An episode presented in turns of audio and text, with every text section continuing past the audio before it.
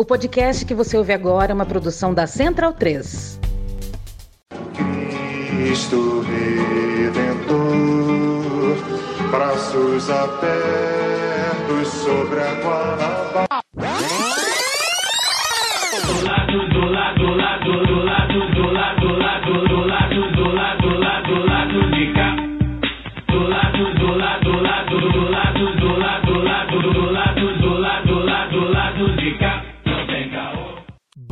Momento, ouvintes da Central 3. Hoje é a bissexta quinta-feira, 29 de fevereiro de 2024. Primeira vez que gravamos no 29 de É, fevereiro. pois é, eu ia fazer essa, eu queria fazer essa Em 20 caiu num sábado, eu estava olhando hoje nos, nas memórias do WhatsApp pra lembrar o que eu estava fazendo no último ano bissexto.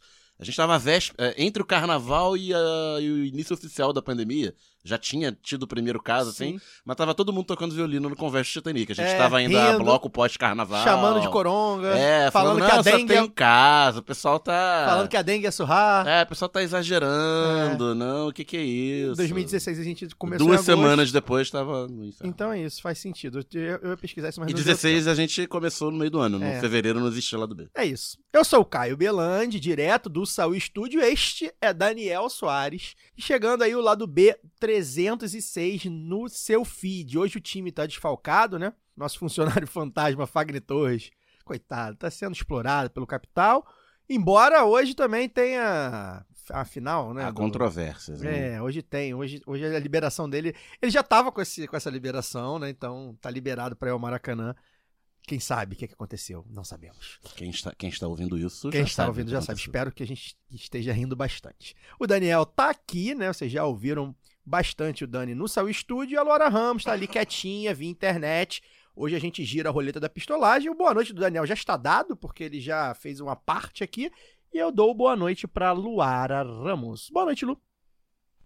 Olá, Caio, Daniel, olá para todo mundo que nos ouve a partir de agora. Vamos lá, mais uma roleta da pistolagem.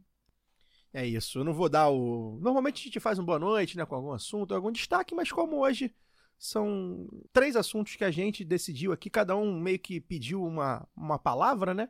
Então a gente deixa pra dar o, boa, o, o destaque de fato quando a gente, A gente rolar. pediu pra falar de um assunto como se a gente fizesse parte de um podcast, assim. É, pois é. É, porque, enfim, é, um dia eu explico como é que é o, o- a gente faz essa, essa escolha de temas, tá? Botei até os A temas. reunião de pauta do É. Eu botei até os temas na- nas redes sociais para o pessoal dar uma sugestão. É, pessoal, enfim, respondeu algumas sugestões acatadas, outras não, enfim, faz parte também, né? A gente não dá para falar de tudo. Antes da gente girar aí a, a roleta da pistolagem, eu quero inverter a lógica, né? E ao invés de pedir para vocês ajudarem a financiar o lado B, eu vou agradecer a quem tem nos ajudado aí nesses últimos meses, tá, gente? Cada 10 ou 20 reais aí que vocês nos ajudam mensalmente via Orelo, ou mesmo a merrequinha ali, os 5, 10, às vezes tem uns Pix bons, assim, de 50, galera, pô, solta os Pix. Isso tem sido muito valioso pra gente, tá? E a gente é, é o tipo de coisa que tá permitindo a gente planejar voos maiores, melhorar e aumentar a nossa produção de conteúdo. Eu espero que em breve a gente tenha aí novidades. Então, é, para além das nossas parcerias, o financiamento coletivo e, e a doação que vocês fazem via Pix é muito importante, muito fundamental para manter esse colchão assim para o lado B poder é, vislumbrar né, novas, novos horizontes, né? Então, muito obrigado a você que nos apoia. E se você tem interesse aí, tem possibilidade de nos ajudar com 10 ou 20 reais por mês, pode ir lá em orelo.cc barra lado B do Rio, né? Pode ser no Pix ou no cartão de crédito. E aí as doações avulsas podem ser no Pix lá do B do Rio, arroba yahoo.com. Feito o reclame, Cesarote, solta aí a vinheta que a galera gosta.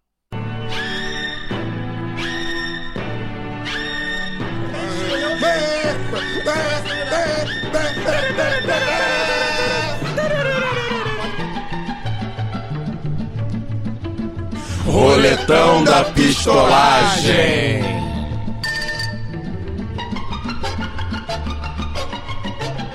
Bem, primeiro tema, vamos nessa, tá? A Polícia Federal prendeu na noite de quarta-feira, portanto ontem, o deputado estadual Capitão Assunção, do PL do Espírito Santo. Assunção, que usa tornozeleira eletrônica desde 2022, estava proibido de deixar o Estado, conceder entrevistas e usar as redes sociais sob suspeita de participar das milícias digitais e dos atos antidemocráticos lá dos fachos bolsonaristas, né? E aí, segundo o Ministério Público, ele teria descumprido todas essas determinações e aí, cadeia. Como o Daniel falou, né? Se você vai preso, você não precisa usar. Na cadeia não preciso usar a tornozeleira. Pois é, fica uma mais das- confortável. A Luara vai explicar melhor pra gente o que, que, que, que aconteceu. E aí, pra contextualizar, né? O Capitão Assunção é um policial militar, tá no segundo mandato como deputado estadual lá na Terra da Luara e foi o segundo mais votado em 2022. Ou seja, não é um qualquer. Luara, queria que você primeiro desse pra gente como é que repercutiu essa prisão aí, tendo em vista, né?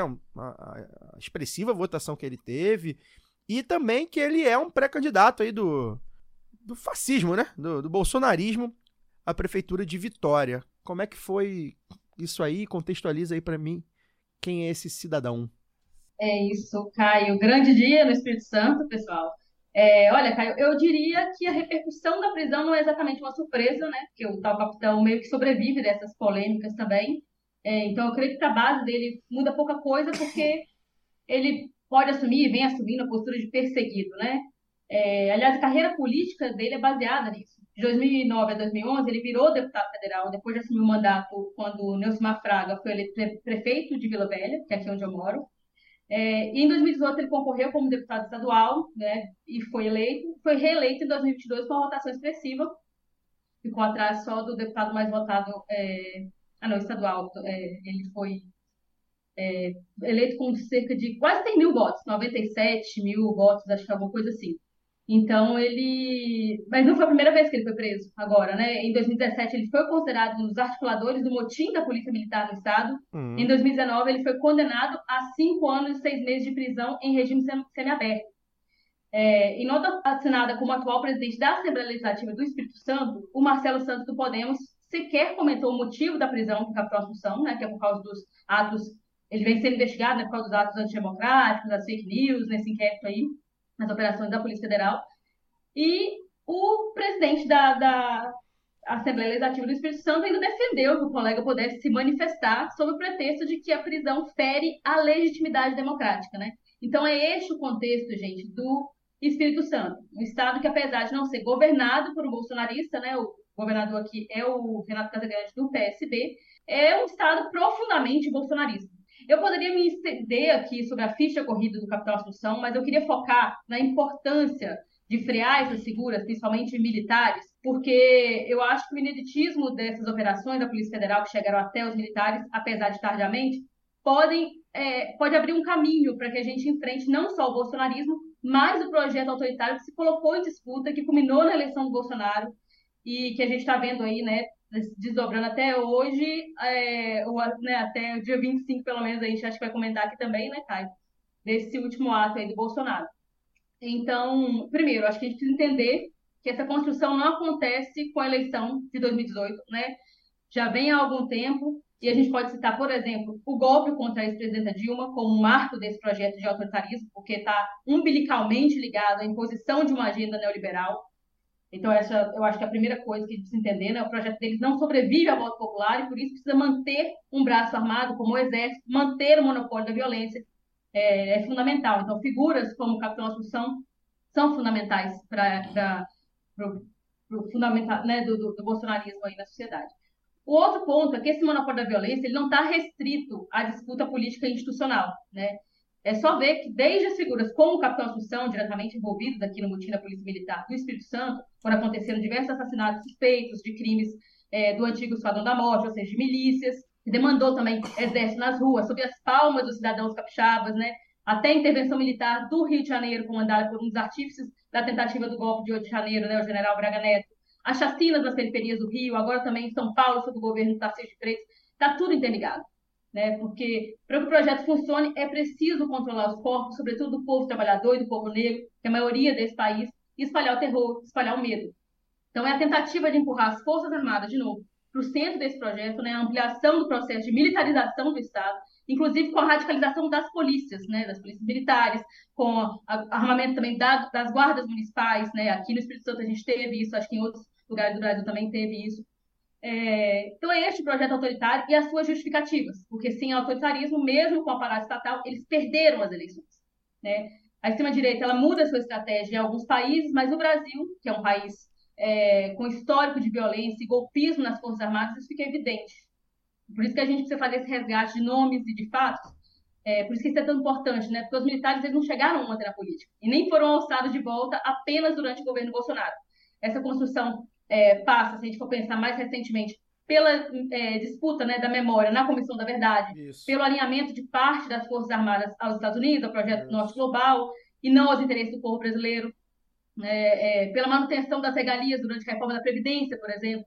Então, o que acontece durante o governo Bolsonaro é um fortalecimento dessas entidades e dessas figuras para dar o próximo passo, que seria o golpe, né? a ruptura democrática, tentar se estabelecer no poder para prosseguir com o projeto autoritário e neoliberal ao extremo. Então, acho que chegou sim a hora da gente trabalhar para desnudar o caráter das Forças Armadas como são hoje, né? É por isso que a gente não pode cair no discurso cínico de que os investigados são maus militares e tal, porque se é verdade que não existe um alinhamento total entre esses militares e que por isso o golpe não se consolidou, também é verdade que a maioria deles foi conivente porque eles avançaram em muita coisa na captura do Estado. Então, uma reforma das Forças Armadas é urgente isso com certeza passa por punir os golpistas, né? Então, a palavra de ordem é sem anistia. Tem dois links que eu quero fazer. Um deles, um insightzinho dentro da sua fala, que é um tema que a gente já abordou aqui no começo, até a gente abordava um pouco mais, porque a gente, a gente falava mais do Rio, talvez, antes da, da ascensão do Bolsonaro, né, levá-lo ao poder e tudo mais, que é um- uma pauta que eu acho que a gente, não sei se a gente não conseguiu é, mostrar a substância dela, se ela teve um mote que foi muito é, distorcido durante muito tempo, que é a desmilitarização das polícias né, militares, né, evidentemente, mas também o caráter militar que as polícias civis têm também, né? Essa é uma pauta que me parece, é, e aí sem ofensa, quem milita, as pessoas estão aí na rua, os movimentos estão aí, né? Mas, mas assim, arrefeceu bastante pelo que eu tenho acompanhado é, esse mote, né, de desmilitarização. E aí, enfim, não teria que trazer alguém aqui para analisar o tema de uma maneira mais profunda e mais comprometida né, e coerente.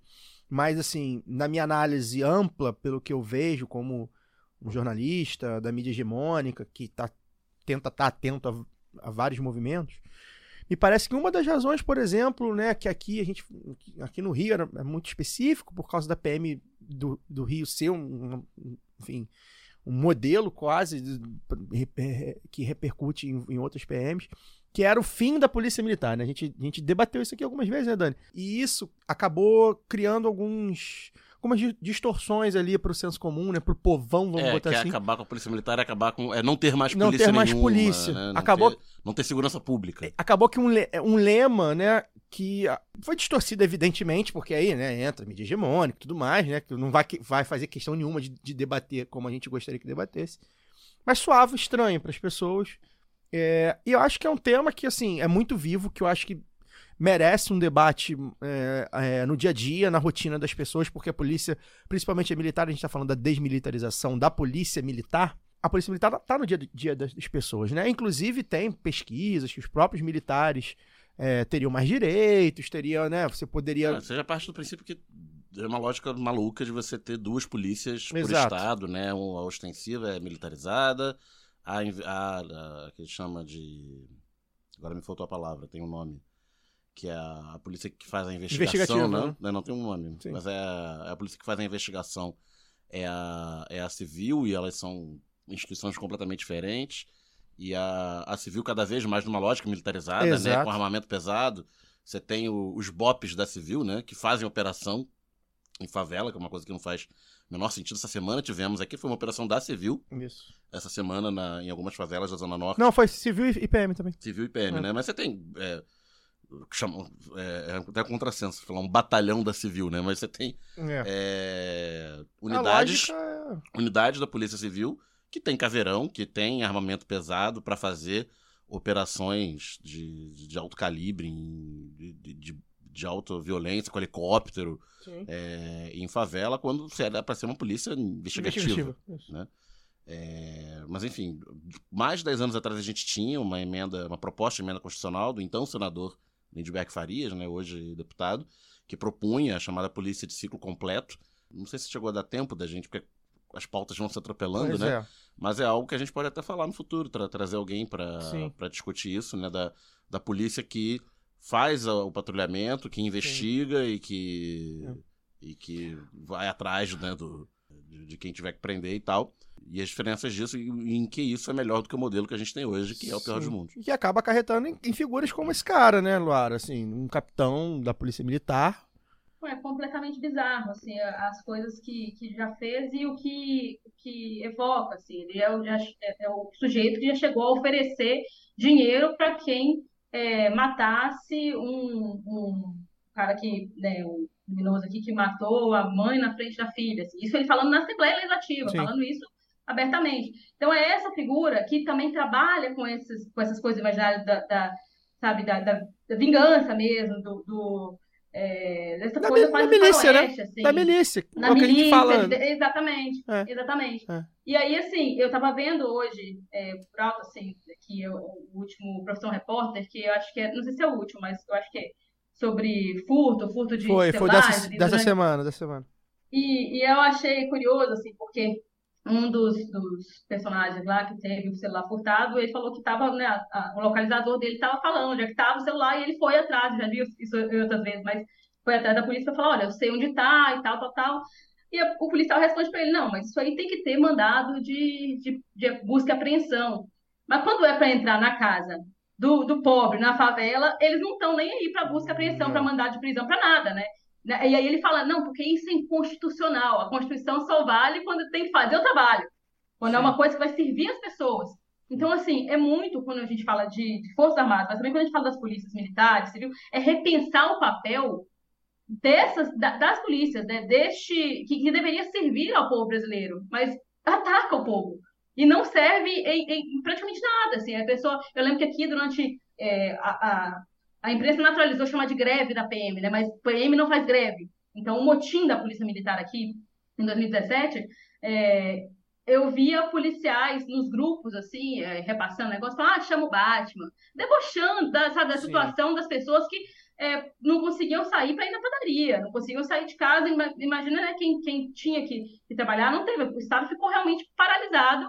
E aí, isso, isso feito sob liderança de figuras como essa, que, como o Capitão Assu- Assunção, que jogam com o terror, né? Eles dançam com o terror para poder fazer valer esse projeto autoritário. For- fora a associação de policiais com crime, né, Laura? Que a gente sabe que em É, todo o não. Brasil Sim, é muito exatamente, difícil você das ter uma organização é. criminosa que não tem envolvimento de quadros da polícia.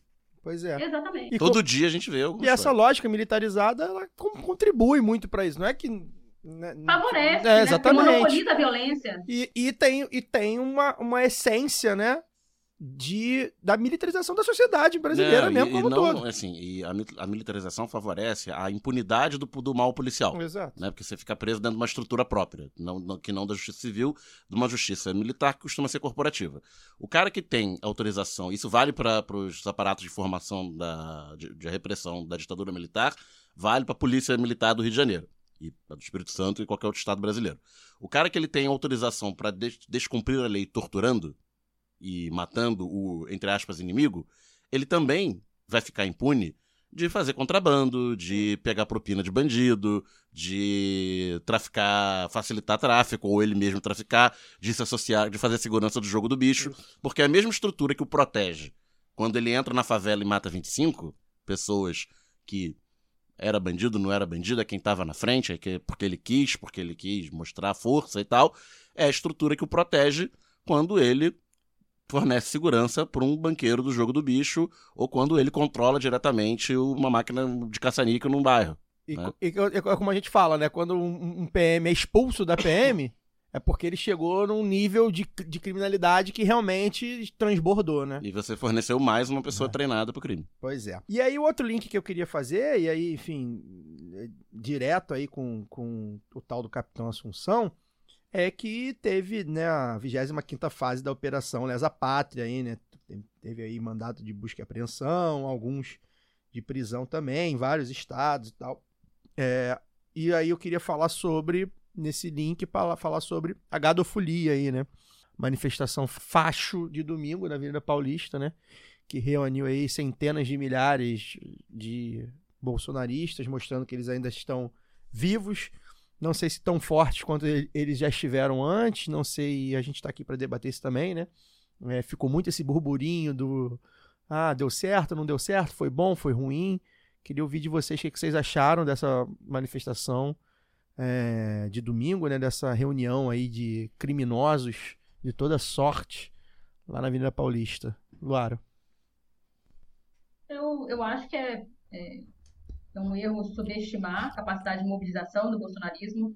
Né? O bolsonarismo, eu não, eu vi alguns, alguns falando, ah, o bolsonarismo veio para ficar. Não, ele sempre esteve aqui, né, na, na sociedade brasileira, mas é, o Bolsonaro ele representou, acho que, que muito bem, deu, deu voz, né, é, literalmente aí a todos os anseios autoritários que já já estavam aí o tempo todo. Então, acho que primeiro é, é, é um erro subestimar o que foi aquela manifestação ali.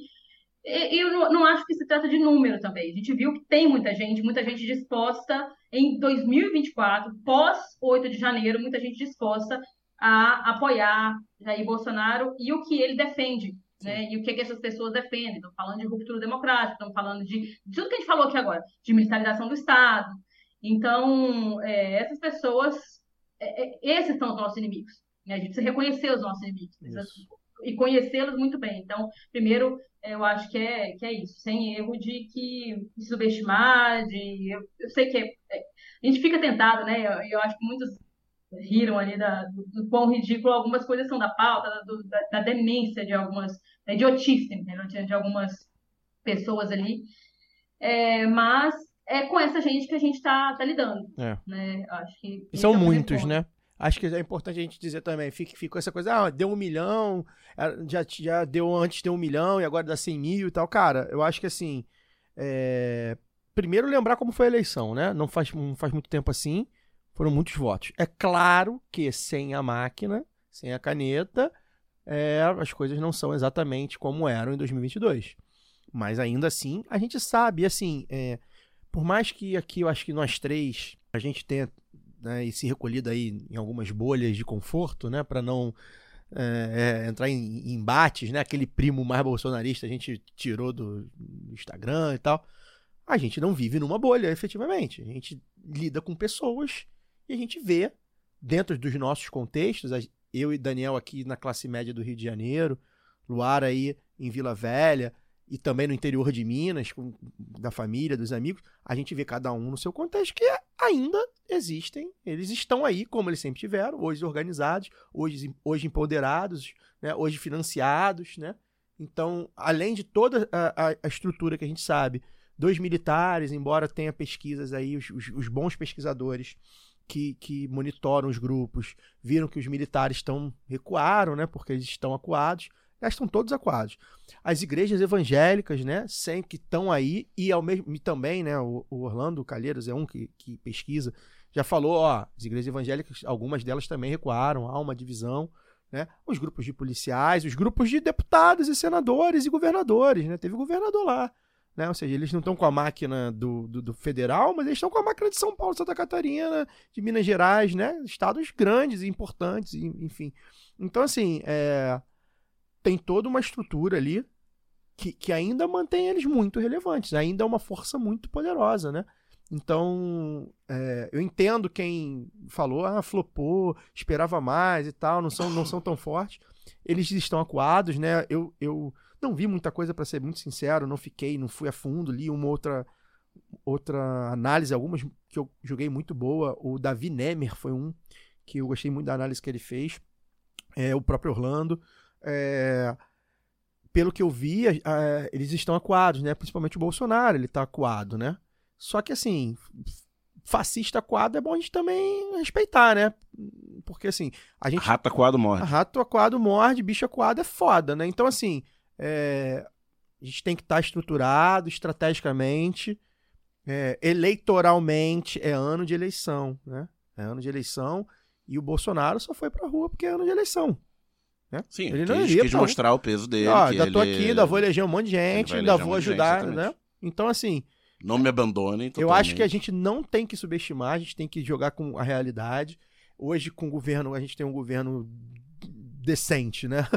É, as coisas se colocam né, numa normalidade, inclusive para deixar a justiça trabalhar onde tem que trabalhar, mas é, ainda é uma força muito poderosa. Lembrar da- do contexto internacional, tá aí o Milley na Argentina, Trump vem aí, vem muito forte, inclusive provavelmente mais forte do que o próprio Bolsonaro, né? Então tem todo um contexto, acho que é bom a gente ter um pé no chão. As imagens são engraçadas, tem um monte de, de imbecil mesmo. Não, inclusive a- Mas- as pesquisas que foram, foram feitas, pesquisas né, por institutos do perfil do público que estava lá, é, não vou entrar aqui nos detalhes, mas você mostra que a, a base que foi pra rua é a base mais radicalizada. Sim. Então, obviamente, é a base mais caricata. Sim. Né? Que foi gente, foi mobilizado, É. foi, foi um ato só. É. Então foi gente do país inteiro, principalmente no interior de São Paulo, né? Interior de Minas, que é a parte mais perto ali de São Paulo, um pouco do É. centro-oeste. Mas aí quem, quem tá mobilizado É. a ponto de passar o seu domingo e ir pra rua e tal, É. ainda é a galera mais É, aquele, tio, Radicalizado. aquele tiozão antipetista e fala, ah, não concordo com tudo, mas voto no Bolsonaro. Esse é, não foi pra esse, rua. ah, acho que ele foi mal na pandemia, É. mas PT também não É, dá. Esse, esse não não foi pra, vai pra rua. rua, isso. Que- Pelo que menos a não foi a maioria ali. Que é a maioria, É, mas a maioria ali, a maioria ali representa Sim. aquela. Tem o livro aí do. do- A massa do- radicalizada, não, né? do Thomas Trautmann, do. Que Saiu no, no final do ano passado, Uhum, é, Anatomia, do, Anatomia do Abismo, né? uhum. Que, que eles fazem essa estratificação do eleitorado, com Uhum. base muito O em próprio pesquisa Orlando e já tal. fez algumas vezes. É, exatamente. Então é, é- eles falam que é a, a base fascista mesmo. Isso. É, não Full- lembro agora. Os full fascistas, né? A gente chama de full fascistas, é. fascistas. É algo em torno de 5%, acho É. que é um pouco a menos e tal. Mas assim, é, é, a, é a que faz mais barulho, é a radicalizada e, é, e é a que vai pra rua. É, e alguns milhões, a gente tá falando de alguns milhões. Exatamente. Então, tipo, entre aspas, só 200 mil, É.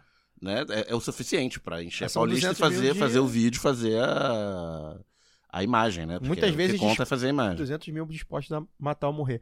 Pra finalizar esse bloco, Luarita. Não, eu queria é, chamar atenção para isso também, do, do- que você já citou, né, cara, do discurso aí é, fortemente religioso, usando disso, então, ele também das, das bandeiras de Israel, é, de, de tomar para si símbolos do que hoje é, são, do que hoje representa a extrema-direita, né? Então, teve quem achasse ruim isso aí, mas é, ninguém toma o- uma bandeira de um país como símbolo da extrema-direita sem, né, toma por um motivo, porque é hoje um governo de extrema-direita. Assim como outros símbolos, como o exército já foi hoje, está mais acuado, mas assim como a luta entre o bem e o mal que, que o discurso religioso propaga também é, é, fundamenta, né, esse, é, o fundamenta o bolsonarismo. E, enfim, é, acho que esses são, são os pontos principais desse, dessa manifestação aí do último dia 25.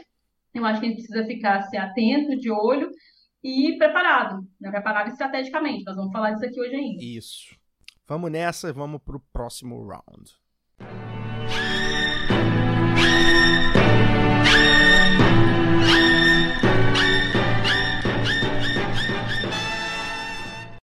Falando em Israel, nesta quarta-feira, em mais um episódio brutal do genocídio do povo palestino cometido pelo governo de Israel, forças do país realizaram um ataque com artilharia, tanques e drones em uma distribuição de comida que matou aí até agora, né, uma contagem de mais de 100 pessoas, deixando mais de 700 feridas.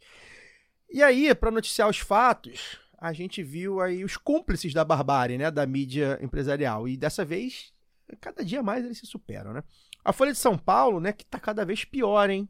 Folha de São Paulo não É, tava tem notícias que, que é, é- é projeto editorial isso daí. degringolou legal a Folha Isso- de São isso é Paulo. projeto. É, enfim. Depois a gente fala. É. É, ela deu um jeito de colocar o Hamas na manchete, né? Enfim. Pra dizer que a organização aí, abre aspas, acusou Israel de matar civis em fila de ajuda humanitária, fecha aspas. E o G1 foi pior ainda, né? Botou assim: o massacre, abre aspas, virou confusão em distribuição de comida em Gaza. As pessoas estavam muito afoitas ali, elas se caíram umas sobre as outras. Isso né? eu, eu não botei nem no roteiro, mas acho que foi o Globo que botou 100 palestinos morrem. Né? Israel não matou ninguém. 100 palestinos Morreram morreram. do coração. Morreram, né? Enfim. É, E aí, gente, só antes de, de chamar aqui o Dani para complementar, uma coisa que a gente fala muito sobre o jornalismo, né? Quem acompanha a gente há oito anos sabe. É, Uma coluna de opinião, a gente vai ler lá um fulano qualquer, esse esse full facho aí que tem falado por Israel, tá direto no Fantástico, eu nem sei o nome dele, mas enfim, todo mundo tem falado dele, André alguma coisa. Você vai ler ele, embora ele não seja tão conhecido, você sabe que o que você espera. Você vai ler o Demetrio, você vai ouvir o Demetrio Magnoli falando, por mais que seja barbaridade, não deveria estar falando, mas ele vai lá, vai falar a opinião dele, né? A gente tem as pessoas que a gente sabe a opinião, já sabe que são enviesadas, né? A maioria das pessoas sabe, né? Enfim, não é todo mundo também, é bom deixar claro. Mas quando a gente está falando de noticiar fatos que, em tese, não contam com opiniões ali, né? Você está dando um fato.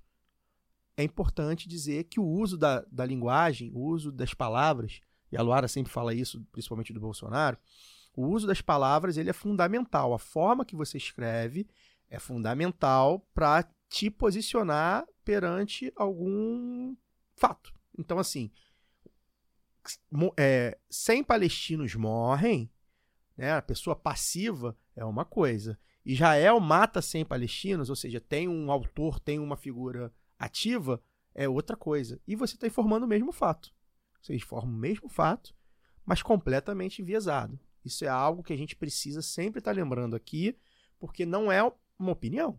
Você consegue fazer é, da mesma forma o mesmo fato noticiar com viés. né? É, e é sempre importante. Mídia tem lado. A gente sempre fala aí, o lado B tem lado. Sempre teve para tudo, a gente sempre assume nossos lados. E eu acho que é importante porque eles deveriam ter feito o mesmo também, a gente sempre cobra isso. né? Deveriam falar assim: nós somos um jornal de direita, então a gente vai noticiar de acordo com a nossa ideologia. Enfim, Dani, é, a gente já falou né, outras vezes, esse preâmbulo todo aqui, está mais do que provado que os grandes veículos eles são porta-voz do governo israelense. E aí, né, como a Luara falou, né, a bandeira de Israel foi teve um instituto aí que teve a cara de pau de falar que a fala do Lula inacreditável. Jogou a bandeira Jogou de Israel na mão de da Israel na mão da extrema extrema-direita. Isso é cara de pau, né? Eles mesmos de- recuperaram lá um, um, um tweet que eles fizeram em 2019 sobre isso. Enfim. É, Israel é um governo de extrema-direita.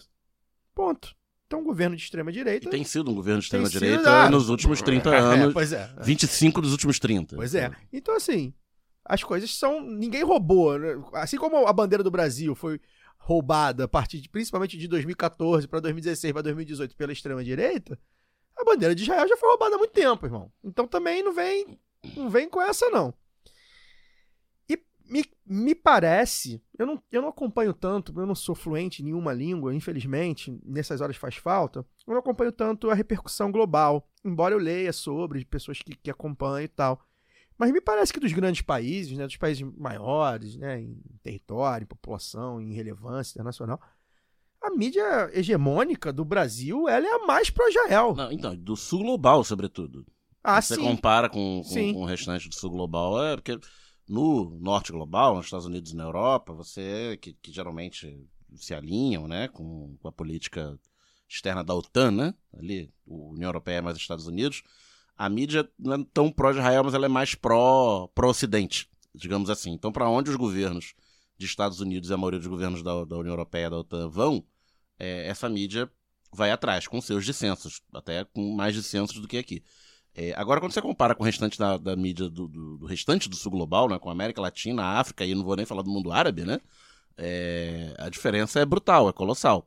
É, a nossa mídia corporativa é mais realista que o rei. Ela é, ela é mais pró-Israel do que a mídia do norte global, e ela consegue, às vezes, ser mais pró-Israel do que a mídia israelense. Tirando os veículos de extrema-direita, né, os veículos mais tradicionais, que não são do- ligados à extrema-direita, como o Haaretz, que é o maior jornal de Israel, frequentemente ele tem artigos críticos.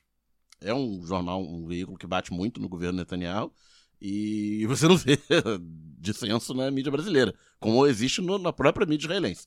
Mas o que eu ia falar, queria falar mais sobre esse movimento da mídia do que sobre o, o, o conflito em si, né? O, o genocídio. a gente falará sobre isso, hein? É, Já o- tá marcado. é, o genocídio ora em curso né, na- no Oriente Médio, é, a gente viu já uma diferença na cobertura, você falou da cobertura mundial, tem sido claro, tanto na cobertura mundial quanto no posicionamento de, de governos, Estados Unidos à parte aí, né?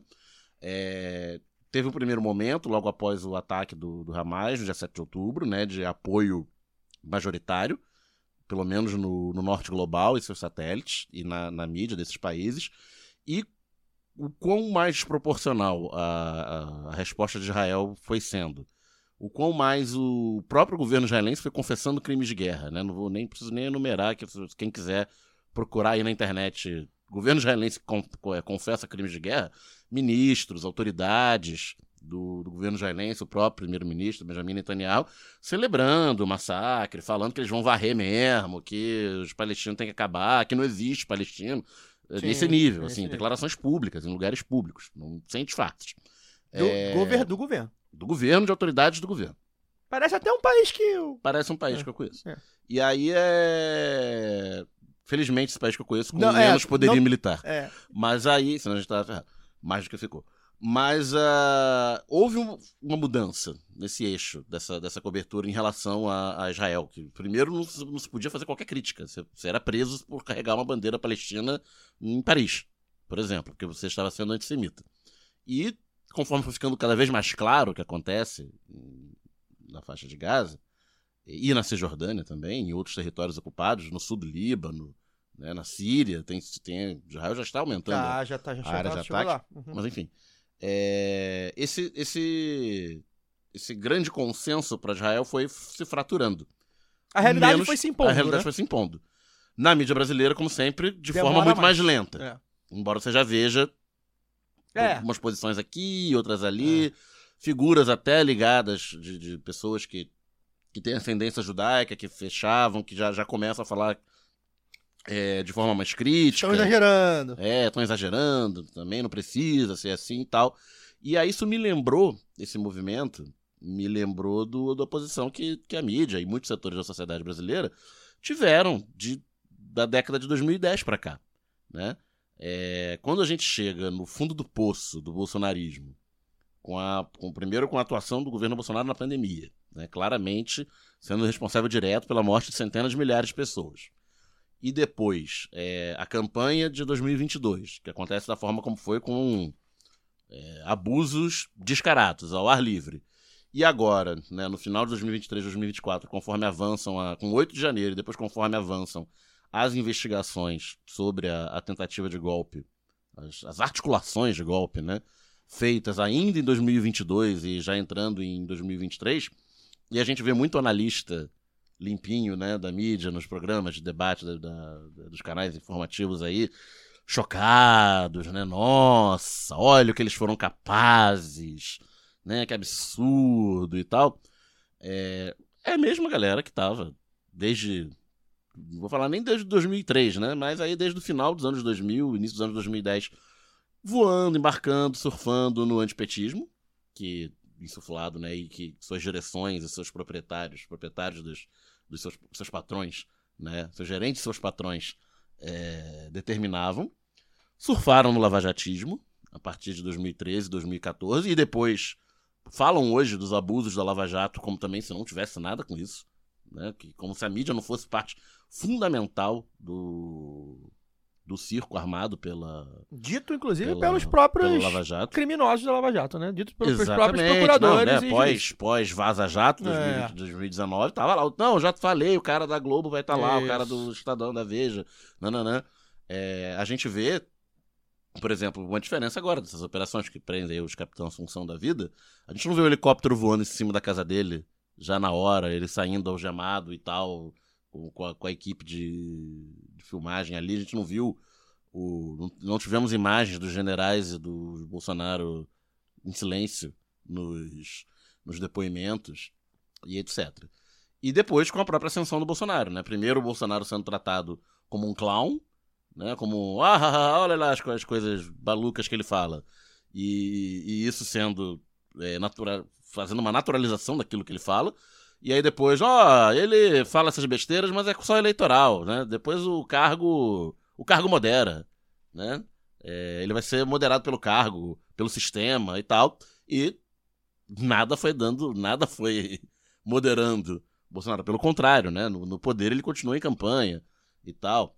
E, e esses analistas, é aquilo que eu falei, quando, quando o negócio começou a água bater na bunda, feder de vez, tratavam olha que absurdo. Como chegamos até aqui?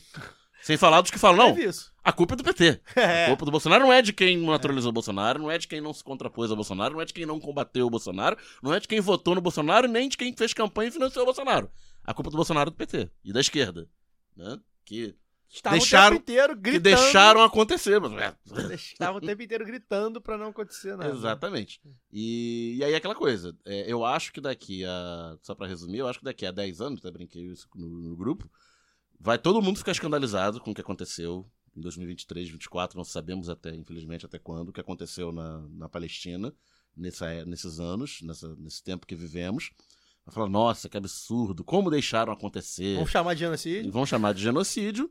E ninguém vai fingir, todo mundo que não teve nada a ver com isso. Que, que, que não escondeu, que não apoiou, que não, que não manipulou a, a informação que era passada.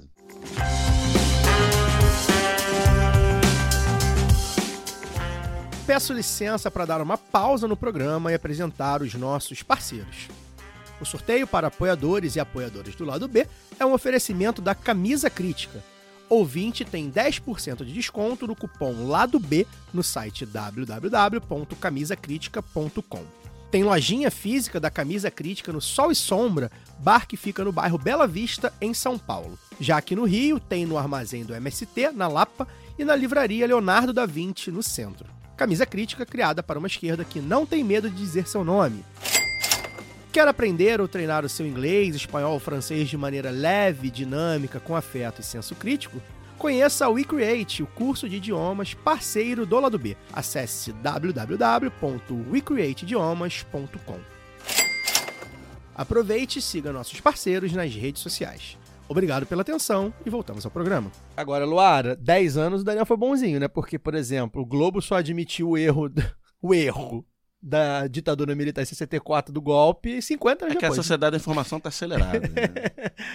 É, eu, eu, eu ia chamar a atenção também para a importância, acho que muita gente subestimou, mas o Daniel falou até na, na no programa da semana passada, muita gente subestimou a importância da fala do Lula, né, da fala contundente do Lula contra o genocídio que está acontecendo na faixa de Gaza. É importante ele, como uma liderança é, do Sul Global, é, falar sobre isso, porque coloca em- pelo menos em discussão, né? Foi isso que o Daniel falou semana passada. Agora, pelo menos, é, é, é, as pessoas admitem que existe o genocídio. É, então, É quase um consenso. agora virou uma Só, só o governo americano disse claramente, quando perguntado, não, não se manifestou de forma voluntária, quando provocado pela mídia brasileira, inclusive, aqui no G20, é, Anthony Blinken, o que, que você acha da fala do Lula? Ah, eu discordo, mas vamos continuar cooperando com o governo brasileiro, que é muito importante, blá blá blá. É, então é isso, assim, pelo menos coloca em, em disputa, porque quando a gente fala aí, né, você falou que o Daniel foi generoso, é, é- é uma disputa, é uma disputa do que vai ser essa história, né? E, e, e passa também, é isso que eles apostam, né? É isso que, que o governo de extrema-direita de Israel aposta, é isso que a, a grande mídia é, aposta, passa pela desumanização dos palestinos. E é isso que a gente não pode aceitar. Porque nós vamos ainda falar muito desse assunto aqui, eu até tenho, tenho tentado, não, vou, vou guardar o repertório para essa discussão. Mas é, eu acho que a gente precisa ter isso na cabeça, gente, porque é, eu acho que a nossa mídia, é, é, é, eles, eles acham que a gente está muito próximo do, do norte só porque eles desejam ser. Né? Mas os caras não nos querem. Para o mundo, nós também somos palestinos. Nós estamos muito mais próximos do que são os palestinos. O alvo também está na nossa, na nossa cabeça. É isso que a gente precisa entender. Então, se você não quiser se alinhar ideológica, porque acha que é uma questão ideológica, se alinhe pelo menos por pragmatismo, pelo amor de Deus. Como Sabe? o professor Carlos Porque- Pinkelsfeld falou aqui duas semanas atrás, É, inclusive. exatamente. Nós não temos outra saída que não seja o sul global.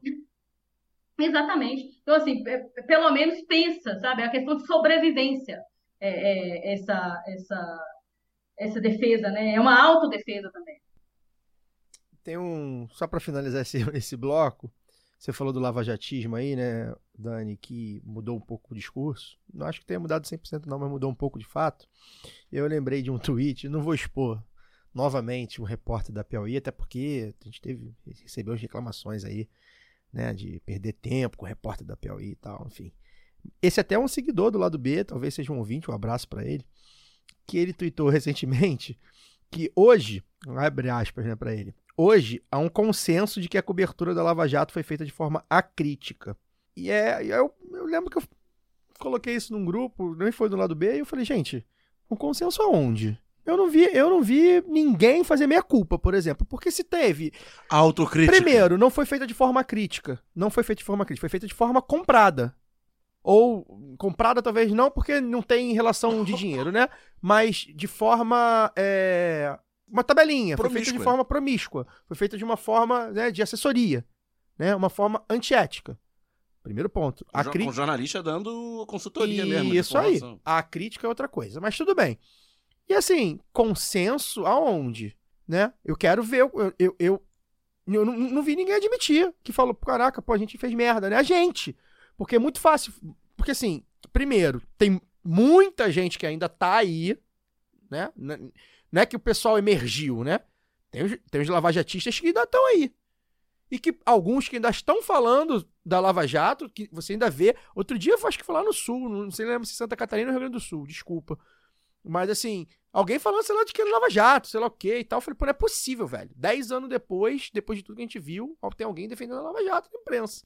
Imprensa grande. Caio. Alguns mudaram de foco, viraram gastroenterologistas militares, especialistas em mal-estar de militar. Pois é. Então, assim, quem é que. Como assim mudou? De, eu não vi ninguém fazer. Eu vi gente da esquerda fazer.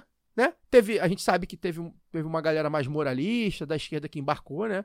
Uma galera mais à esquerda do PT. Sobretudo ali no início. Exato, tem uma, teve uma Pessoal. galera que embarcou. Eu vi gente, deputados, né? Entre outros, falando, pô, não, eu, ach, eu tava errado.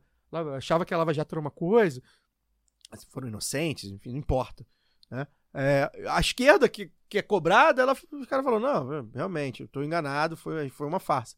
Agora, jornalista não via ninguém que. que e se você olhar, se a gente fizer um, um indexzinho aí, fizer uma tabelinha, vocês vão ver eles falando aí, hoje, de repente, falando até mal.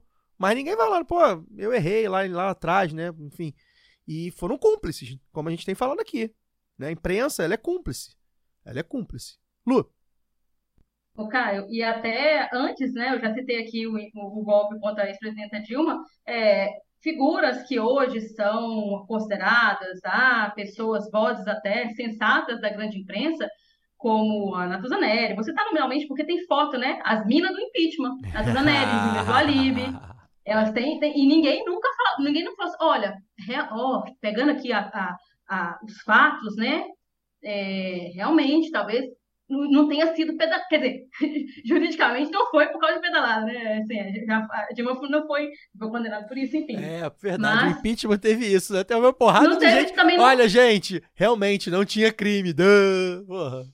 Realmente. Ninguém, não, não houve nenhum autocrítico, nem, nem para poder pensar assim, ó, talvez repensando aqui, né, pelo, pelos fatos depois que, que sucederam, Sim. É, talvez a gente tenha que revisitar ali o que, que foi o impeachment É. contra Dilma, né? E tal, talvez realmente tenha sido um golpe. Não.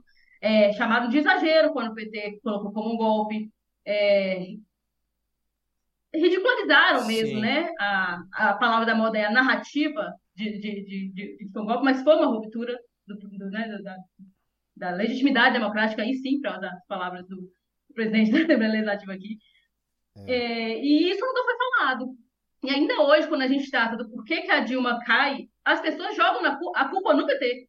Jogam a culpa na Dilma, ah, mas é porque Ah, ela não tinha traquejo. Tinha é. É, É, é. é sempre é, é, esse. Então, assim. Os caras é, armaram o golpe. é com essa imprensa, é com essa imprensa que a gente está lidando, né? É por isso É. que é tão importante fazer, é, construir o lado B, construir É. a comunicação alternativa nesse país, porque não existe imprensa mais lacaia do que a brasileira. É, Eu, pelo tem. menos, desconheço, assim, é um negócio. Um abraço pro É, Kleber Vinícius, nosso apoiador de longa data, que sempre fala, pior imprensa do mundo. Deve ser mesmo, viu? Não, é, não, eu, eu, eu realmente. Pelo menos de um país grande, assim. É. Com, É, um país com com alguma mais de relevância. 10 milhões de habitantes, com um PIB razoável. A pior com elite econômica do mundo, né? Fecha, que, que, que fecha cinema, que não consegue, enfim. Faz sentido. É. Dá uma break news aqui, tô, por acaso vim abrir aqui a, a sites de noticiosos, né? E o nosso Gustavo Petro, né, da Colômbia, subiu o tom aí com Israel, cortou compra de armas, citou genocídio, holocausto, inclusive, olha aí, mais um. E hoje eu vi uma cobrança da nossa querida Lana. Lana hoje é muito feliz no Twitter. É, tem sido muito combativa, né? A Lana nessa, nesse assunto. E ela foi muito feliz no Twitter sobre o, é, Brasil também começar a cortar, né? O Brasil tem é, é, parcerias com Israel nesse tipo de, de ação de compra de armas, de nessas coisas de segurança, né? Que Israel é muito, é que Israel ele acaba que ele é um exportador dessa desse, desse tipo de genocídio, né? Ele faz isso na- nas favelas, né? Nossa Gisele Martins, mais uma referência nossa, sempre fala isso, né? Que, que toda favela do Brasil tem um pouco de Gaza, enfim. Então também é bom, né, alinhar o discurso com ações concretas. Aí o Gustavo Petro já sai na frente. E é isso, a gente tem mais um bloco para encerrar o programa. Então, Cezão, toca aí que a gente vai para o último round.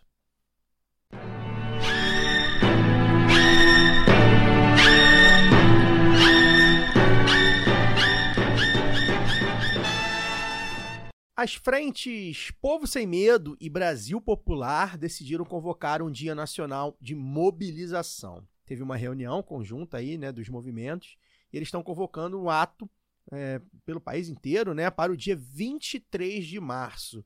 E aí é importante né, dizer, né, essas, nessas frentes fazem parte entidades muito grandes, muito combativas, como a UNE, o MTST, o MST, né, é, partidos como o PT, o PSOL, PCdoB também, tem, tem algumas alas que fazem parte dessas frentes, né? E a mobilização visa responder né, essa gadofolia que a gente comentou aí no último domingo e pressionar pela não anistia aos fascistas. Acho que esse assunto é um assunto bacana para a gente. É, acho que a gente tem bastante autonomia e bastante. Não gosto de usar lugar de fala, mas tá me fugindo um sinônimo. Mas não é lugar de fala que eu quero usar, não. É 24 de março. 24, isso. A mobilização. É um domingo. Isso. É... Eu vi 23 divulgado na, na do, da, do, do, da Frente Povo Sem Medo. A Frente Brasil Popular ainda não vi divulgação, é. pelo menos nas redes sociais. E pode ter. Eu vi da Povo Sem Medo aqui um. Inclusive pode ter dividido também. É, mas enfim. Eu tô vendo um aqui na, de 24, que é um a, domingo. A, a, a, gente, eu acho que me ficou muita vontade de a gente debater isso. Primeiro, porque aqui nós três somos é, pessoas que cada um dá o seu jeito, o seu modo. A gente tá na rua, né? A gente tá na rua pra viver a rua, né? E para militar na rua, né? Então a gente gosta de rua, a gente defende a ocupação da rua, desde o do carnaval até os protestos, né? Todo mundo aqui já, enfim, tomou gás lacrimogêneo na cara, todo mundo aqui já correu de polícia, todo mundo aqui conhece o barulho da bomba, conhece o barulho da bomba, conhece os efeitos morais. Aliás, eu já não sei se eu contei aqui uma vez, eu tive uma, um protesto que eu fui, é, acho que 2016 mesmo, que eu tomei uma bomba de efeito moral, ou foi 2013? Não lembro, acho que foi 2016. Que eu tomei uma bomba, né, de, da tal da bomba de efeito moral, né, que não é só efeito moral, e que eu fiquei tão atordoado, eu nunca tinha tomado uma tão perto, caiu bem pertinho de mim mesmo, que eu fiquei tão atordoado que eu sonhei com o Bolsonaro, velho. E eu falei, agora eu entendi, até lembro, até fez uma postagem, eu falei, pô, agora eu sei porque é efeito moral, mas eu sonhei com o Bolsonaro, velho, pra você ver o nível do, do Antes bagulho. dele ser presidente. Pois, não, 2016, né? Enfim, a gente está sempre na rua. Acho que a gente defende aqui a ocupação da rua, principalmente para militar, né? Para estar, para reivindicar nossos direitos, para lutar por uma sociedade melhor. Acho que a rua é fundamental para esse esse mote, mas tem aí alguns poréns, né? Primeiro, saber de vocês o que, que vocês acham desse mote em si, né? O que, que vocês acham desse tema em si para ir para a rua? Pressionar pela não anistia, pressionar pela prisão dos Bolsonaro e dos seus asseclas, né? É um tema que eu acho que a gente tem que discutir se é um tema que a gente tem que ir para a rua por causa disso, neste momento também, né? Tem toda uma questão de conjuntura, né? De mobilização, né? de quem vai participar, né? se dá tempo, né? Então, é... queria saber de você, Luara, você que é uma militante formal, que, que você acha dessa convocação? Se é esse momento, se é, é isso mesmo, ou se a gente tem que, de repente, repensar a estratégia? É, vamos lá, eu, eu não sei se eu já disse isso publicamente, acho que lá no grupo também eu não, não disse, mas eu ainda não tenho uma opinião formada sobre uma manifestação de rua nesse momento, porque eu acho que envolve riscos que não apenas os políticos e institucionais. Né? Eu, eu realmente temo pela integridade dos manifestantes. Então, veja bem, eu, eu não acredito em, em atos sem violência né, encaminhada pacífica. Eu acho que qualquer manifestação política ela é essencialmente violenta porque ela pressupõe uma ruptura. Né? Afinal, a gente se manifesta porque quer alguma mudança, porque reivindica alguma coisa. Né? Mesmo as manifestações a favor do governo Dilma eram contra o golpe, né? contra o impeachment, tinham reivindicações próprias, tinham fora Levi e tal. É, então, o que eu quero dizer é que as pessoas elas precisam ser responsáveis a lidar com a organização de multidões. Porque do lado de lá a gente já viu que tem gente disposta a pagar com a própria vida. Tem os, os radicais que sabiam o que estavam fazendo, né, e os riscos do que estavam fazendo, e os bodes expiatórios que estão pagando do mesmo jeito. Então, eu acho que qualquer um que vai para a rua dia 23 ou 24 né, de março, você não só está disposto, mas verdadeiramente preparados. Nós temos condição de preparar nossa gente até o dia 23 de março? Essa, para mim, que é a grande questão. Né? Que eu acho que 2013 ainda está muito no imaginário das pessoas. Caminhada, cartaz engraçadinho, viralizando, né? Uma década depois, nós temos agora a extrema-direita apostando na radicalização. Então, o meu ponto não é que a gente deve recuar, mas preparar para radicalizar também. Né? Isso, obviamente, passa pela disputa das massas, mas de forma estratégica, porque a gente tem um governo, a gente não pode errar. Isso. Sabe? Porque errar, é, nesse momento, significa, Caio, não só né, a, a, a, perda né, da, da, da do, do, governo, tal, mas também é, a recuperação do que é esse país, né? Do que nós estamos tentando, nós estamos vendo aí uma recuperação é, econômica, a dignidade do povo brasileiro, alguns projetos muito interessantes que né, o governo essa semana é, divulgou lá que cedeu né, mais de 500 imóveis que eram da União para é, reformas e, e, e, uso aí de, de, social né, da, da, desses imóveis. Então, habitação, aparatos públicos, enfim, são, são coisas que beneficiam a vida do povo, que melhoram a vida do povo. E eu acho que, que, como eu disse, a palavra de ordem é sem anistia, sim, mas a gente precisa pensar nessa estratégia. Precisa pensar o que, o, quais são os riscos também. As pessoas que vão também precisam estar cientes desse risco. Porque não dá para a gente achar que, que vai chegar lá e ai, levar meu cartaz e manifestação pacífica.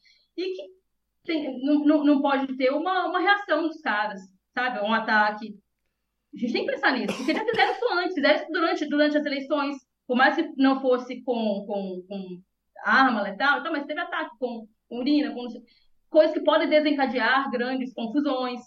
Então, assim, eu estou colocando aqui e eu vi gente é, pontuando, né, de todos os lados, lá, ah, tá com medo da, da rua, ah, o, o PT, assim, cara, vamos colocar aqui, eu falei da militarização do, do, do, Estado, né, o Brasil tem esse caráter violento, as nossas polícias são violentas, e eles têm o monopólio dessa violência. Não dá, não dá pra gente fingir que, que não é, não dá pra gente fingir, me diga um militar, um que a gente possa, que, né, que, que a gente tenha confiança de falar isso, não, isso aqui é, é um, um, um conselheiro, alguém que pode é, aconselhar o Lula. Não tem. Os caras são todos, por mais que existam a, a, supostamente aí os bons militares, a gente não conhece. Mas que exista um bom policial, eu não conheço. Então é contra essa gente também, que é, supostamente vai fazer, faz a segurança, né? A gente falou aqui do, do, do carnaval, né, Caio? Você citou também, é, no, acho que no Twitter também, pô, já tá lá aquele monte de gente e gente sendo assaltada os caras não fazem nada. Então, assim, então, é, pontuar, sabe, todo, todos esses riscos, todos os, os, os o, que, o que envolvem as, as táticas para a gente ir para a rua de uma forma que seja segura, que seja, que, que comunique né, o que a gente quer, manifeste as nossas, as nossas reivindicações de verdade, que a gente tenha sucesso, porque ir por ir, essa, eu falo, existe uma fetichização também da, da, das ruas. É. E eu acho que isso é prejudicial para a gente é, enquanto esquerda, saca? E tanto que tornou, é, é, a, a, a, direita acabou capturando isso, e agora ela fetichiza as ruas. E por isso faz esses grandes atos, com aquelas maluquices lá da, da, da mulher lá vitruviana rodando num negócio que eu nem sei o que é aquilo. Antes era posando com, com militares, com policial, entendeu? tudo isso da disputa do, do, do, imaginário também. Eu não acho que a gente não deve disputar isso, não deve é, se apropriar das não é isso. Mas eu acho que isso deve ser feito de uma forma bem organizada, bem pensada e com pautas muito evidentes. Eu realmente acho que a pauta do sem anistia ela é uma, uma, uma, uma boa pauta, mas as pessoas entendem o que é essa. É, e, e, mais, assim, eu acho que, só para poder concluir, é, palavra de ordem boa, acho que o Valério Ricardo fala muito disso, né? não é a mais radical é a que agrega. Exato. Então, assim, nesse momento, essa palavra, sem anistia, ela chega a todo mundo, as pessoas entendem o que é o sem anistia. As pessoas ou veem o 8 de janeiro e elas legitimam ou elas falam, ah, né, peraí, tal, é. não acho também que é assim, acho que as penas que estão sendo cumpridas agora são muito para as pessoas que estão lá, porque existe também essa humanização dos golpistas do 8 de janeiro na grande imprensa. A gente vê, ah, fulano de tal que morreu porque não foi concedido lá para a prisão domiciliar. Ah, fulano de tal que, nossa, tem câncer, teve histórico de câncer, mas estava lá no Rio de Janeiro.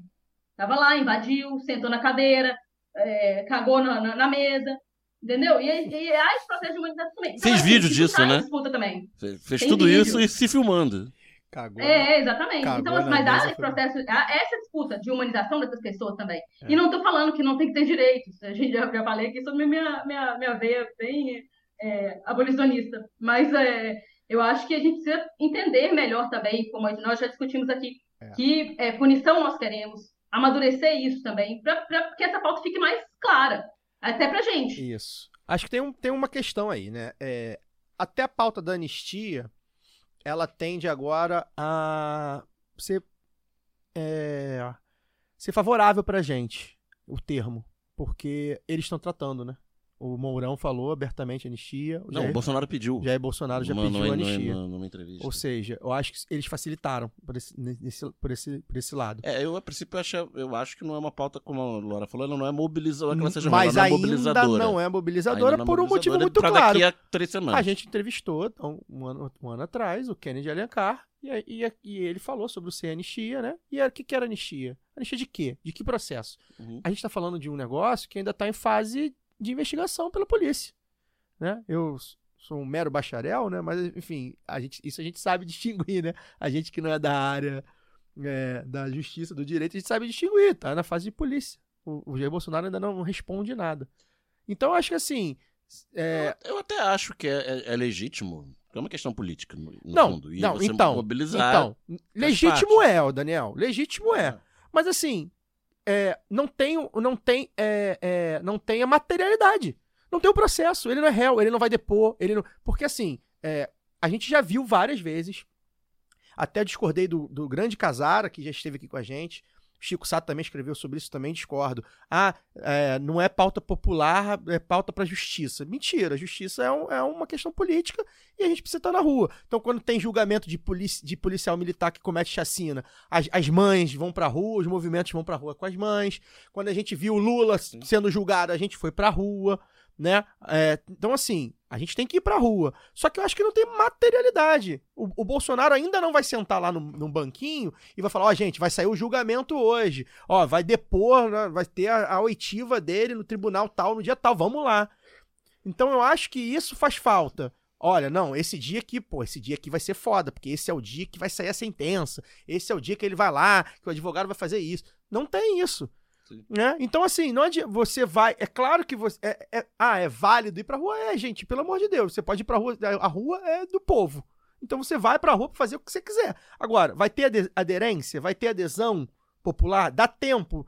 Tem, tem materialidade? Que eu acho que o importante é materialidade. Quando você tem alguma Uhum. coisa, a gente, a gente tem visto isso. Você tá indo pra rua por quê? As mulheres foram pra rua em 2018, tinha um, tinha um caso clássico, embora não tivesse, eram várias pautas. Mas tinha o que ali? Perigo da eleição do Bolsonaro. A eleição era uma pauta. A gente viu é, a, a manifestação dos estudantes. Tinha o quê? É, a, as- a- o orçamento ia ser congelado. Vamos lutar para o orçamento não ser congelado. Então, assim, e eu- neste momento atual, tem várias pautas é, que o governo trava, pelo- principalmente com o Congresso, que a gente pode ir Isso que eu ia falar. pró- eu acho que são, pró-governo. são pautas para pressionar Congresso para governo. a gente tem pautas populares do trabalhador para pressionar o governo, né? Tá aí a questão do Uber, né? Que vai estar sendo debatido aí, que eu acho que também é interessante a gente Jornada debater. 6 por 1 Jornada quem 6 trabalha por no 1 comércio. que a gente pode pressionar o governo também. Eu não acho que o governo é, é intocável, não. A esquerda pode ir para as ruas para pressionar o governo, e o Congresso e a opinião pública. Só que eu acho que tem que ter materialidade, tal da materialidade. Tem que ter um, tem que ter um, você tem que observar o movimento e falar assim: esse é o movimento que eu tô correndo, esse é o movimento que eu quero, que eu quero apoiar, esse é o movimento que eu sou contra. Eu acho que neste momento não tem. Né? É uma pauta difusa, é uma pauta que a gente ainda tá tateando. Então, assim, não é que deixa a justiça trabalhar, não. A gente vai pressionar a justiça, mas a gente vai pressionar que justiça? Aonde? O julgamento vai ser aonde? Que julgamento? Não tem nada disso. Né? Então, acho que tem que fazer essa mobilização quando chegar no momento que ele, que ele vai ser julgado, que a gente sabe que ele vai ser julgado, e aí sim a gente vai ter que mobilizar. Né? Se pintar uma. Ah, tá, tá tendo um burburinho aí que a, que a Polícia Federal vai arquivar o coisa do Bolsonaro, o- a investigação do Bolsonaro. Aí a gente vai pra rua. Contra o quê? Contra o não arquivamento da investigação contra o Bolsonaro. Isso, é- isso é ser anistia. Isso é a materialidade de ser anistia, né? Lua, você tá com o dedinho levantado, vai. É, não, é que eu ia dizer assim, talvez a minha fala tenha parecido até muito recuada e muito medrosa, mas tem uma, uma questão assim. Eu falei disso na. Como, como você citou na entrevista com, do, do Kennedy Alencar. A- Um ano atrás, Isso. eu já tinha dito, olha, é importante da gente, por que não? Em qual outro momento a gente vai poder construir, por exemplo, é, uma manifestação com- é, a favor da anistia, né? Pensando aí contra a- a- o, que, o que representam as Forças Armadas hoje, por uma reforma ali, e aí é, desenvolver, né? mobilizar, de fato, a- o nosso povo para entender e para disputar isso nos movimentos sociais, nas ruas, nos coletivos, nas universidades, para que isso ganhe corpo né, na, na- na sociedade. É, então, já, já falei isso há, há um ano. Aí agora a gente vai e faz, assim, porque tem um, um outro ponto também, né? Porque março, porque agora a gente está aí, é, as- agora em, ma- em março, né? Em 1 de abril, na verdade, que é a data, eles não, não gostam, né? A data do golpe é 1 de abril, dia da mentira. Isso também está em disputa. Então, esse ato também seria uma resposta a isso, né? A mais um aniversário do golpe de 64 aí, que eles. É, mas isso tem, isso é todo ano. Vai ter 8M aí também. Acabei de receber Sim. da Anne, inclusive. vem, inclusive a. Anne mandou aqui pra mim, né? A gente vai divulgar aqui, vou pegar aqui. Vai ter 8M. Gente, as pessoas estão na rua, eu passo, eu passo semanalmente pelo embaixa, é, é, pela Embaixada dos Estados Unidos. Tem gente na rua protestando contra Israel. E a favor do povo palestino. As pessoas estão na rua com movimento. com- não tem a aderência que a gente gostaria que tivesse, mas estão na rua. Então, assim, tem, tem, tem, tem motivo pra ir pra rua, né? Não é que não tenha motivo pra ir pra rua, não é que a gente não tá na rua, tem toda uma questão, É né? o timing. que né? envolve E, o- e o preparo. E isso aí, estratégia, time, preparo, tema, né, união, né? É, quanto, o quanto Agora dessa. também eu. Não, desculpa. Esses, pode não, não, esses partidos, né, e essas entidades, elas são divididas em alas, né? Você que, que já militou nelas, né, Luara, sabe bem. Ah, porque quem tem que saber quantas pessoas, de quantas diretorias, de quantas regionais estão apoiando, porque também assim, ah, ah, legal, tem gente do PT, do pessoal do PCdoB, da Uni, aí tem meia dúzia de cada um, também não adianta. Então assim, acho que tem todo, tem todo um preparo e eu não vejo razão. Agora, tem um porém aí também que eu tenho visto muita gente fazer. Não tem nada a ver com 2013. Então acho que é bom a gente também não. Eu, eu, vi, um, eu vi um bom. é, embora eu discorde do argumento, eu vi um bom. Não lembro de quem foi, um bom fio falando sobre isso. Não dá pra ficar também achando, ah, 2013 de novo, 2013 de novo. Pelo amor de Deus também. Se a gente for ter É, medo. não, mas eu, de quando eu falei, 2013, inclusive. Não, não foi, Oi, não foi, não sei, não foi você que falou. Não, porque eu citei 2013 aqui é porque eu faço Não, não. no imaginário de, de Mas você fez da pessoas, maneira crítica. Vamos pra rua. Isso. É, eu, eu acho que, que, tem que tem que pensar que, ó, agora a gente tem um outro contexto, é exatamente isso. É um outro Muito mais contexto. radicalizado. Exato. Então, assim, e de tudo, de muito, de tudo, muito tudo. Então, se a gente. Ah, não vai pra rua porque em 2013 foi assim. Meu irmão, esquece. Inclusive, os caras estão vivendo de 2013 ainda. Eles estão vivendo de 2013. Eles estão vivendo em 2013. A extrema-direita aparece ali, bota a cabeça, quer dizer, já tava ali, todo caldo e tal, mas é ali, a gente trouxe o Demier aqui, né? O Demier Tanto brilhantemente que, tem um inclusive, esteticamente não mudou, né? Exatamente. Os símbolos, a mesma coisa, Vem pra a rua, forma, exatamente. Então, assim, tá bandeira, verde e amarela, camisa da CBF. eles estão vivendo de 2013. Então a gente vai ficar, ah, não pode ir pra rua em governo de esquerda, é mentira. Pode, deve. Agora, tem que ir com motivos certos, inclusive para ter aderência. Porque é isso, para botar 100 pessoas lá com a bandeirinha da, pô, dos movimentos sociais, pô, legal, bacana, mas isso a gente já faz sempre. Pô, a Uni tem que fazer, a Uni pode fazer, tem um monte de motivo aí, é, revo- revoga revoga novo ensino médio. O MTC tem, então, pô, tem mais motivo aí pra estar na rua, inclusive porque são, né, dos trabalhadores sem teto. O MST vai ter motivo, infelizmente, pra sempre pra ir pra rua. Os partidos de esquerda têm um milhão de motivos pra ir pra rua. A prisão de Jair Bolsonaro será. Eu espero que eu vá pra rua pra pedir a prisão de Jair Bolsonaro. Mas não nesse momento. Vocês vão pedir o quê? Pi- Prisão preventiva, porque a Polícia Federal, que o juiz faça uma prisão preventiva. Não. Não, eu não quero prisão preventiva do Jair Bolsonaro. Embora vou gostar também se tiver. Mas não é, não vai, não vai ter aderência. Eu quero Jair Bolsonaro condenado. Então, quando for o momento dele ser condenado, a gente vai pra rua. Eu acredito, eu acredito nisso. E não tem que ter medo de rua. Também acho que não tem que ter medo de rua nem de 2013. Que isso é bobagem, isso é bobeira. É outra conjuntura, outras estratégias. E se- E se a gente, como esquerda, todas essas entidades aqui, que, né, que foram acusadas de ir pra rua e tal, eu, eu discordo. Já, já, falei, já falamos sobre isso ano passado.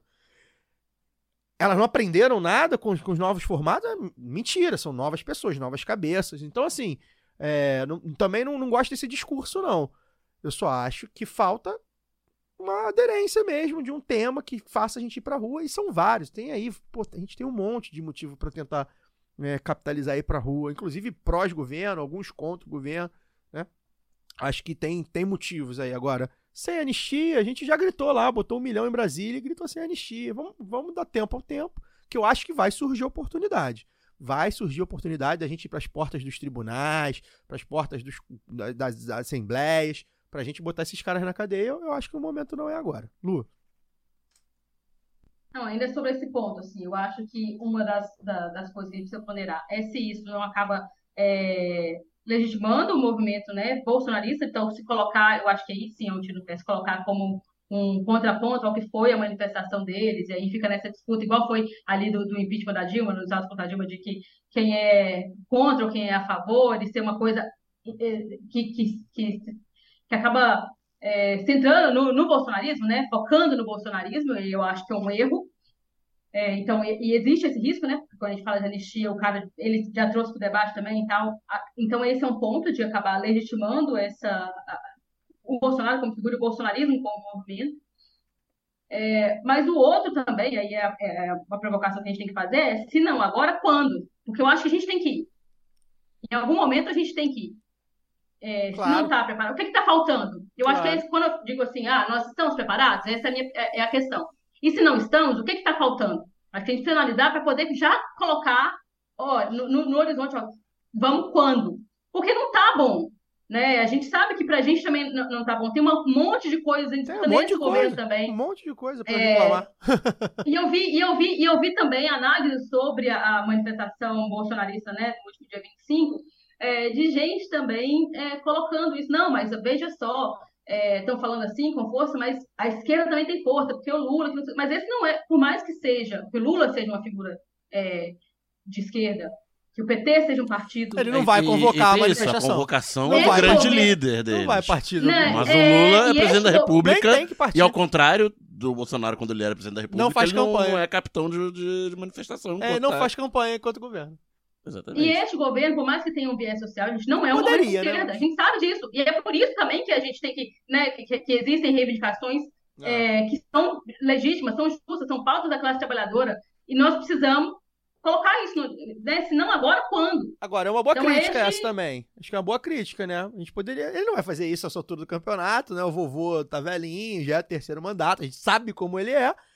Mas faz falta, né?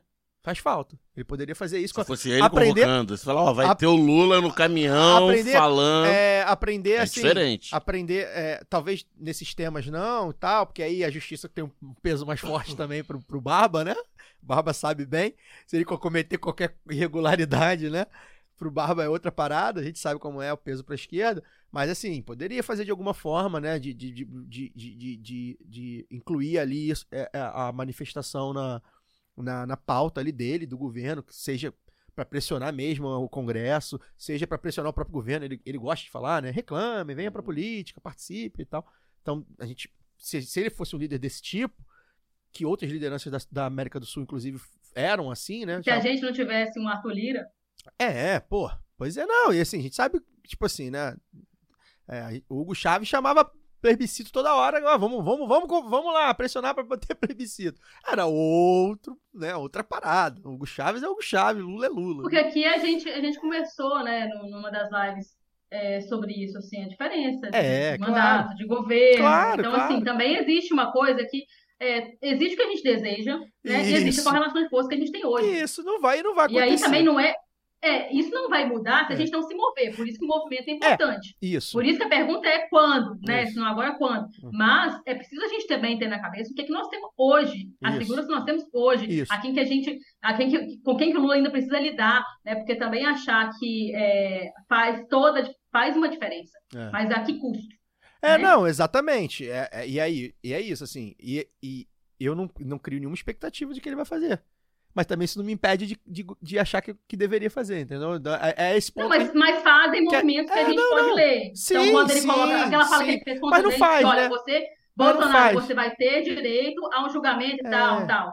É, a gente sabe a, posição dele. Agora, é marcar nossa também, porque existem diferentes. A gente tem que saber o que é movimento e o que é governo também. É, claro. não, não, vai, não pode ficar também a, a reboque o tempo todo, né? De, É. de uma figura e tudo. Até não, mas não é o tempo todo, né? né, Luara? Assim, se ele fizesse uma vez, ele não faz. Ele nunca fez, não vai fazer. Ele, ele tem essa separação. Que tudo bem, é o jeito dele, né? Tam- é isso que eu tô falando, assim. é- eu não tenho expectativa de que ele faça. Eu, mas aí eu gostaria que fizesse, entendeu? É por isso, e por isso. E eu acho, não só gostaria que ele fizesse, acho que tinha que fazer. Na minha análise de conjuntura política, acho que a gente poderia ter um presidente que fizesse isso, como, né, o Bolsonaro fez. Parecido, pelo menos, né? Uma campanha permanente. Não é o caso, não, vai, não vamos ter, então também a gente perde nessa aderência. Mas isso também não impede, né, como você tem falado, que a gente se mobilize de outras formas. Concluímos esse assunto? Concluímos o programa. Ficou bom, hein? A gente, até que a gente leva bem o- a roleta da pistolagem. A gente não pistolou tanto hoje. Quer dizer, pistolamos bastante contra a mídia, mas isso aí. Se eu não pistolar contra a mídia hegemônica, É, não, há, não eu oito, fecho. há oito anos, todo dia, essa história. Observatório da imprensa. Deus me livre de não fazer isso também, né? Pô, a minha militância é esta. Laura Ramos, obrigado pela sua presença novamente. Vamos ver o que, que as redes sociais vão te dar o craque do jogo aí pela terceira semana consecutiva. Vamos ver. Vou, já tô preparando a arte pra. Tiver quem, ó, galera, se tiver cinco elogios pra Luara no Twitter, eu vou publicar a arte de craque do jogo dela de novo. Valeu, Lu. Beijo. Até semana que vem. Valeu, Caio, valeu, Daniel. Eu não sei não, hoje, hoje talvez o pessoal me, me cancele um pouco, talvez. Tu botou o sarrafo lá em cima também, né? Você botou o Mas sarrafo lá é- em cima. Das duas atuações, porra, nota 10. Aí qualquer atuação, nota 9, nota 8, o pessoal, ih, vamos, Luara. Tá em Tem- decadência. É o Hulk, né? É o Hulk do lado B. Mas pô. é porque. Mas é porque eu acho que é a responsabilidade que a gente tem com a nossa audiência, né, Caio? Então, assim, eu realmente. É, a gente, a é, gente, a- a as gente tá ponderações que a gente coloca não é pra virar personagem. Isso, gente- são as nossas adorei, adorei o, o, o ser chamada lá de, de craque do jogo, de loba, Loba. que ouvindo Alcione aqui. Foi ótimo. Mas, mas eu acho que é. A gente não, não aqui no lado B, a gente vê que a gente não cai nesse papo, né, de virar personagem, porque É. é, comum, às vezes a gente quer ouvir ali o discurso mais Sim. radical possível, Sim. porque ele dá voz aos nossos anseios, talvez até mais primitivos. É, mas eu realmente acho que, que é importante ponderar É. quando A gente tá aqui a gente isso, tem né? alguns riscos, A né? gente tá aqui Quando a gente tem isso. alguns riscos aí. E o risco que a gente tá. O risco que, que, que- eu acho é o risco de, de pior na, na vida da classe trabalhadora, que não é fácil, mas que a gente viu onde é que os casos puderam nos levar. Então, não é uma piorar. questão de governo, como eu disse, não é uma questão político-institucional, mas de, de risco mesmo à integridade das pessoas, de, de responsabilidade com a organização, como você já, já falou ba- ba- bastante, né? De, É. Eu me organizo é, em partido também, em movimentos, tudo. Mas é, é, isso, é isso que eu acho que as pessoas precisam entender, né? Não é uma caminhada pela paz. Vamos parar com esse negócio. Não é, É. a gente vai, tem que organizar, tem que ir com, sabendo é, o que nos espera. O que nos espera é sempre luta, né? A luta continua, companheirada. Então não vamos estender muito mais. Um abração para todo mundo que ficou com a gente até agora. E vamos amadurecer aí as ideias, os movimentos, nos organizar, porque senão agora quando? Eu estou esperando aí o chamado pra gente ir junto. É isso. Daniel, boa noite. Agora vamos é, assistir uma boa partida sem nenhum Eu compromisso. dormi cedo hoje, dormi tarde, não, não me interessa. Meu, É um clássico sul-americano. Vai ser bom. meu time só joga no final de semana. É. Então, É um treino também, né? treinozinho. Valeu, até semana que vem. Valeu, gente. Valeu, Luara. Valeu, Caio. Até semana que vem. É isso, então a gente vai ficando por aqui. Semana que vem a gente volta aí no seu feed normalmente. Forte amplexo. Até lá.